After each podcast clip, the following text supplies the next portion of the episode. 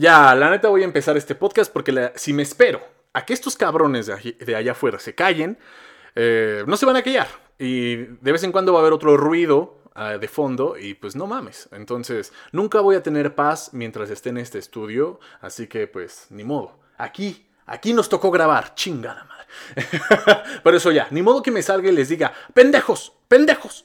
Sí tú, cállate, Lucico, cállate. Pinche motor mamón, pinche motor, pinche moto, güey. No, pues ni modo, ¿verdad? ¿Cómo? ¿Cómo? Yo soy una persona, pues un poquito refinada. Entonces, ¿cómo ponerme a... Ya, mejor me callo. Ya vamos a empezar una pinche vez.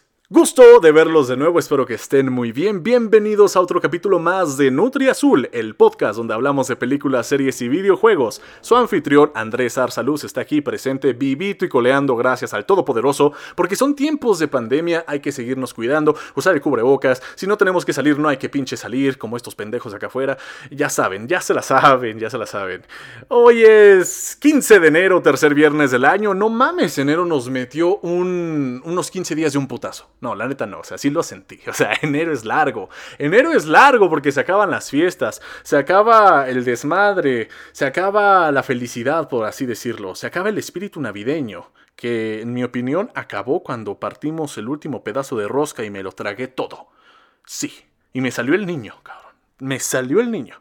Pero ni modo, o sea, ni modo que me ponga a hacer tamales. O sea, no estamos en una oficina, qué chingados. En fin, ya, vamos a empezar el día de hoy. Tengo un tema sabroso, está chido, está chido el tema, está bonito, me gustó. Vamos a hablar sobre un videojuego creado por un mexicano que tiene sus estudios en Japón, o sea, que tiene eh, los estudios están en Japón, no, no que el mexicano tenga estudios en Japón, o quién sabe, igual y puede que tenga estudios en Japón. Bueno, ya, olvídenlo.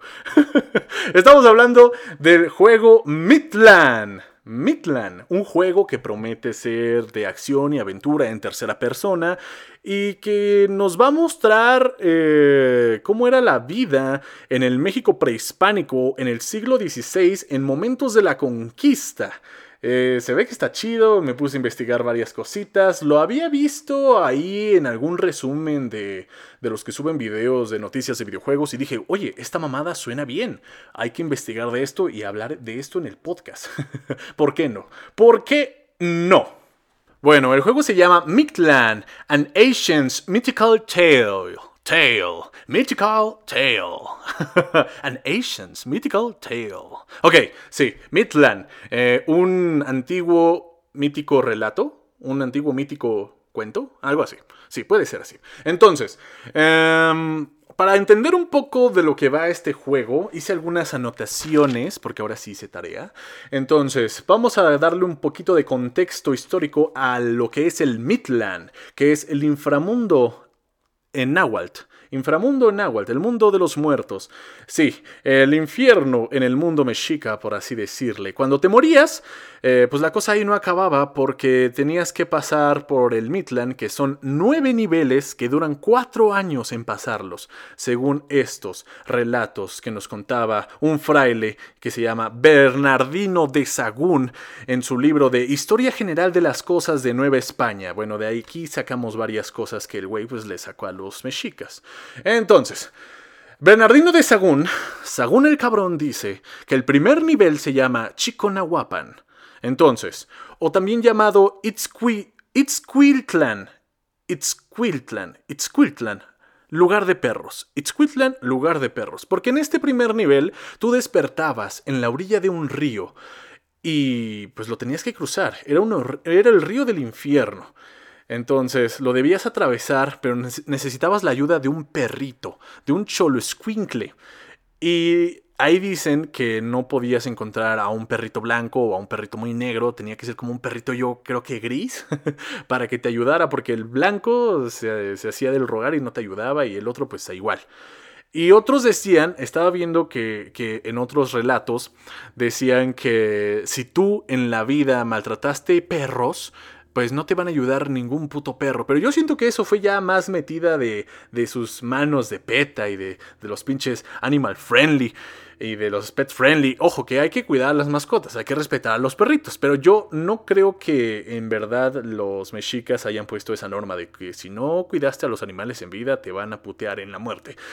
o no te van a ayudar a cruzar el río. O quién sabe, igual y sí. Igual y los mexicas ya eran mamones desde antes. Hashtag cuidemos a los animales.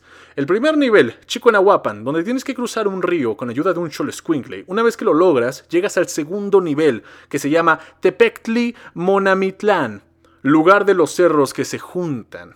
Sí, Tepetli Mona Mictlán. Entonces, en este segundo nivel, las montañas se mueven las montañas se juntan y tú estás en medio, te van a partir tu madre, tienes que correr, yo creo, me imagino que así era, tienes que escapar, seguir avanzando al siguiente nivel para que no te maten. ¿Qué pasa si te mataban ahí? O sea, ya estabas muerto, pero y bueno, igual y regresas al nivel 1. ya ven por qué lo hicieron videojuego, es que no era tan difícil, o sea, de por sí el Mictlán ya tiene 9 niveles. En, en, fin, el nivel número 3 es el It's the Petal. It's the Petal. Ajá se encontraba filosísimos pedernales que desgarraban a los que cruzaban. Imagínense, si tú ibas descalzo, había piedras súper filosas y tenías que caminar por ellas, o sea, tenías que caminar por ahí, no, pues sí era un infierno, la neta sí es un infierno. Estaba cabrón, estaba culero, ¿eh? Y apenas es el tercer nivel. Si lo lograbas, ya raspándote un poco, después llegabas al cuarto nivel, que es el Itze Itzehuacayan, lugar del viento de obsidiana. Un lugar frío, con nieve, lo narraban así una tundra enorme, con vientos violentos que te cortaban la piel, bueno, eso ya es una idea mía, y que te aventaban hacia el siguiente nivel, que era el número 5, el Paniecatacoyan. Paniecatacoyan, lugar donde la gente vuela y se voltea como bandera. Así lo narraban, ¿ok? Era un lugar donde había mucho viento y perdías la gravedad y estabas a merced de las fuertes eh, brisas. sí, de las fuertes brisas. Eh, los arrastraban hasta llegar al siguiente nivel. Creo que ahí no se la pasaban tan mal, ahí flotabas. O sea, si llegabas al nivel 5 parece que estaba chido. parece que no estaba tan mal.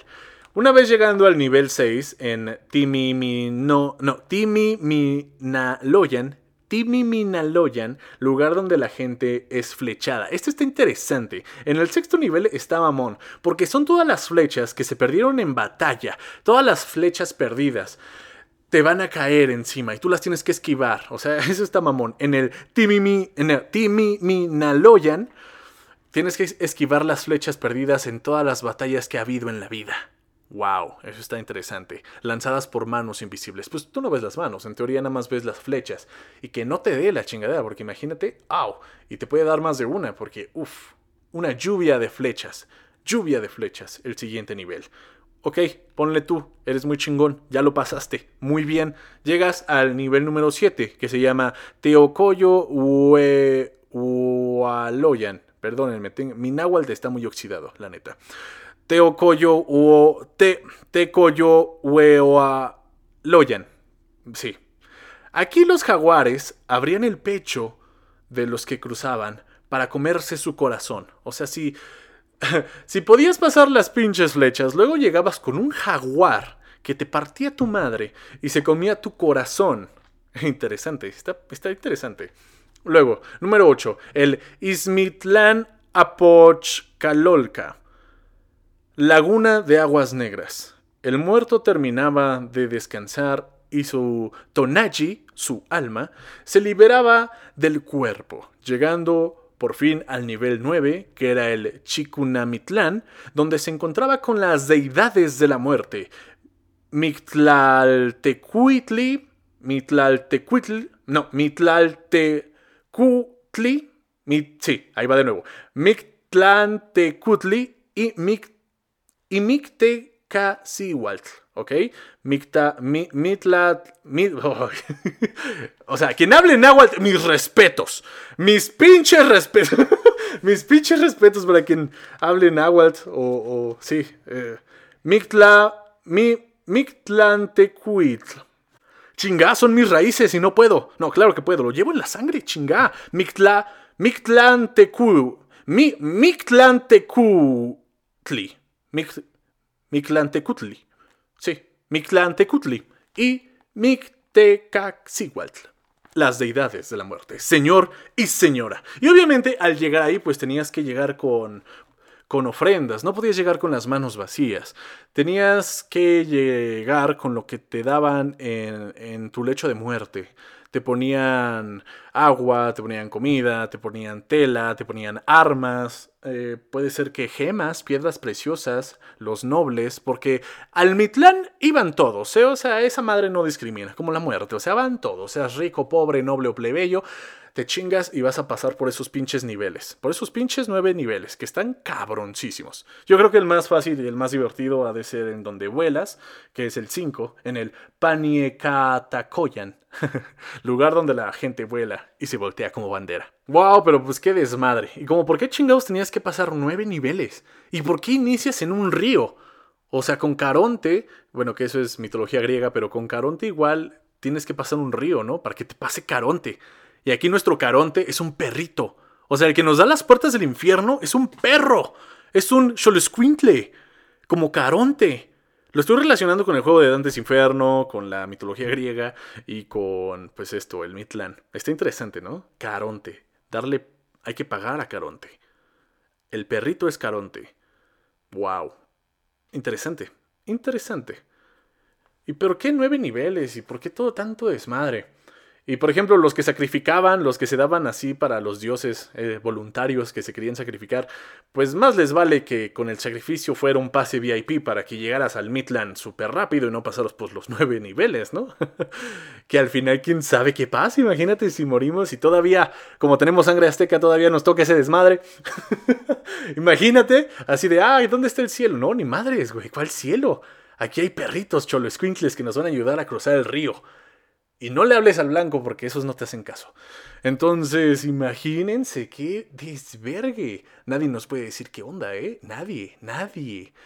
O sea, nadie que, que haya muerto y regresado a la vida nos diga qué onda. O sea, está cagado. Pero en fin, eso en pocas palabras es el Midland, el, el real, el verdadero. Y ahora, quién sabe cómo lo van a meter a este videojuego que se ve que le van a meter fantasía, es obvio, para que esté mucho más cabrón, para que esté más chido, para que esté entretenido. Pero pues parece que, que puede que cruce estos nueve niveles y cada nivel pues sea un mundo y todo un desmadre con criaturas mitológicas de, de la prehistoria o sea, no, pendejo, de la prehistoria, no, del mundo prehispánico, y con dioses también. Imagínate, yo estaba leyendo que pretenden sacar a Quetzalcoatl, a Huichilopochtli, eh, y que te los puedas putear. Eso está interesante. Estaría chido ver a Quetzalcoatl. Y también está padre porque es uno de los proyectos donde se va a ver la cultura mexica. Me imagino que hay más videojuegos, pero yo, yo no he jugado otros. O sea, yo no he jugado ningún videojuego donde pongan así a la cultura mexica y, y tan en tercera persona. Muy Dantes Inferno, pero con mexicas. Por ahí va la cosa. No los quiero relacionar tanto, pero es que se parecen mucho. Tienen como que el mismo concepto.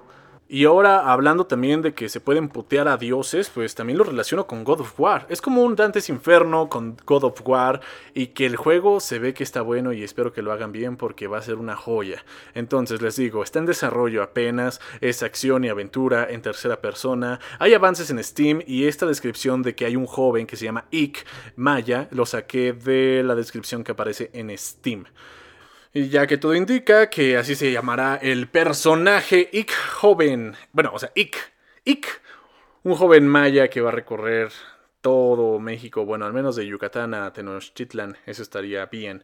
Pero no sé cómo, eso sí no sé cómo van a meterlo en el Mitlán. No sé si solo se va a meter en el mundo, digamos así como ya dentro del mundo espiritual, el Mitlán, o si va a estar como en el mundo terrenal, en el siglo XVI, eh, también puteando españoles y viendo todo lo que pasa.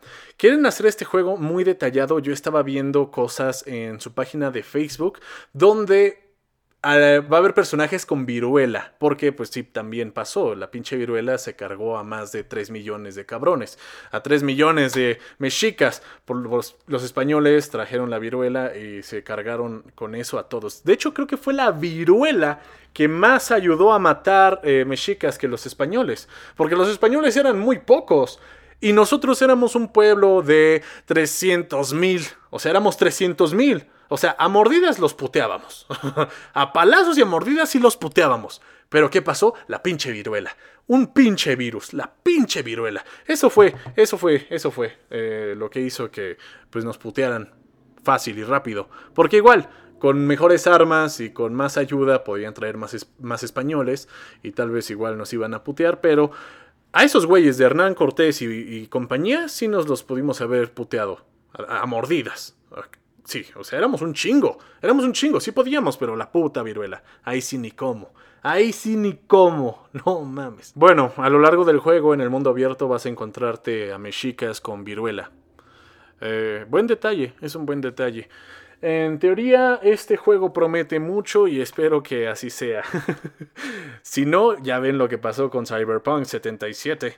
Aunque este no es un videojuego que se está esperando por muchos años, pero pues ya nos están emocionando. O sea, yo ya estoy emocionado. Yo es así de que ya, tengan mi dinero, ya denme este juego. Sigue en desarrollo y posiblemente lo veamos a finales de este año porque es un buen año para para que saquen este tipo de juego, porque este año vamos a conmemorar la caída de Tenochtitlan, los 500 años de Tenochtitlan. 500 años de la caída de Tenochtitlan, no mames, órale. Y sí, pues sí, 2021. De 1521 a 2021. Órale. Por eso el AMLO el año pasado le, se estaba pidiendo al Vaticano documentos, mapas y un chingo de cosas que no sé si los trajeron. Yo espero que sí. Es más, deberían ser nuestros. eh, códices, un, chingo de cosas, mucha información que el Vaticano tiene en sus bóvedas. Sí, las bóvedas del Vaticano. Estaría cool ver un poco de esos documentos. Y también que le mandó cartas de que el Papa se tenía que disculpar por todo el desmadre que hizo la evangelización y también que le mandó al gobierno español, eh, el tío Felipe, que le, se perdonara, que, nos diera una disculpa a, los mexicanos, a los, a los pueblos indígenas por el desmadre. A lo que yo digo, ya, e, en general, en mi opinión, ya pasaron 500 años, no mames. ya, nosotros como mexicanos, como latinos, bueno, o sea, nosotros como, como personas de América, creo que ya tenemos que superar esto. Se tiene que superar ya, hombre. O sea, no puedes vivir en el pasado. No necesitamos disculpas de nadie, porque pues no mames. Obviamente no las van a dar, porque eso involucraría muchas cosas. no, el Papa jamás se va a disculpar por ese desmadre, ni el tío Felipe se va a disculpar por ese desmadre. Así que, pues, güey, es superarlo, o sea, da igual. Ya pasaron 500 años. Lo que debemos hacer es ser más unidos, que el mundo hispano sea más unido. Todo aquel que hable español sea uno, seamos uno, en serio. Somos grandes, somos fuertes. Hagamos una guerra. no, no es cierto. No, no es cierto, no es cierto. No, no, no, no. Cero teorías de la conspiración aquí, cero, cero. Ojo, quiero dar una explicación muy aparte de estos temas. Cuando hablo de teorías de la conspiración, no me refiero a las pendejadas que luego sacan las personas como que la vacuna nos controla o mamadas y media. No, yo cuando hablo de teorías de la conspiración, son mis propias teorías. O sea, no me baso en ningún pendejo. Yo soy mi propio pendejo. Y yo digo mis propias teorías. Y una teoría de la conspiración es esta, hay que unirnos, chinga. Somos muchos los que hablamos español. sí, nada, no es cierto. no, obviamente no, es broma, es broma. Pero si, si, si quieren, no es broma. No, es broma, es broma, ya, perdón, es broma. Sí, es que luego escucho mucha gente que se queja de los güeyes que hablan de las teorías de la conspiración, porque sí, la neta están muy pendejas. Las teorías de la conspiración están muy pendejas, pero mis teorías de la conspiración son mis propias pendejadas, ¿ok? Así que no me, no me relaciono con los otros güeyes. Si escuchan que yo digo teorías de la conspiración, son mis teorías de la conspiración. En fin, cuando yo uso el término teorías de la conspiración es para explicar algo que yo me estoy inventando y que podría pasar, pero que me lo estoy sacando de mis huevos, ¿ok? no me baso en ningún grupo pendejo de otras teorías de la conspiración como los que tienen mierda en el cerebro que piensan que Bill Gates hizo la vacuna. Digo, que Bill Gates hizo el coronavirus o que con la vacuna nos van a controlar. O sea, ya nos controlan de otras maneras. No creo que con una puta vacuna lo hagan. Hay que vacunarse. Y bueno, eso fue el juego de Midland. Midland. Eh, yo espero que salga en octubre de este año. No hay fecha de lanzamiento todavía, yo espero que salga en octubre de este año, porque también se conmemora todo este desmadre que yo ya dije. Eh, Midland, An Asian Mythical Tale, ¿ok? Pues se ve padre. Ahora, continuemos hablando de teorías de la conspiración. Somos muchos que hablamos español. ¿Por qué no hacemos algo? A ver, debemos hacer algo, hombre. Debemos hacer algo. Debemos hacer algo. Mm, como qué, como qué, como qué, como qué. Nos lo sé, una propia moneda. olvídenlo ya, olvídenlo. Creo que esto sería todo por el momento. Muchísimas gracias por escuchar eh, Nutria Azul, segunda temporada. Espero ya que el COVID baje para traer más invitados y dialogar y estar echando la plática aquí como los podcasts pasados. Entonces, muchas gracias por apoyar este podcast. Denle seguir, compártanlo, pásenlo y yo los veo, o sea, nos escuchamos, nos, nos, platicamos ahí después en el próximo viernes, ¿ok? Que tengan un excelente fin de semana. Los quiero mucho. Bye.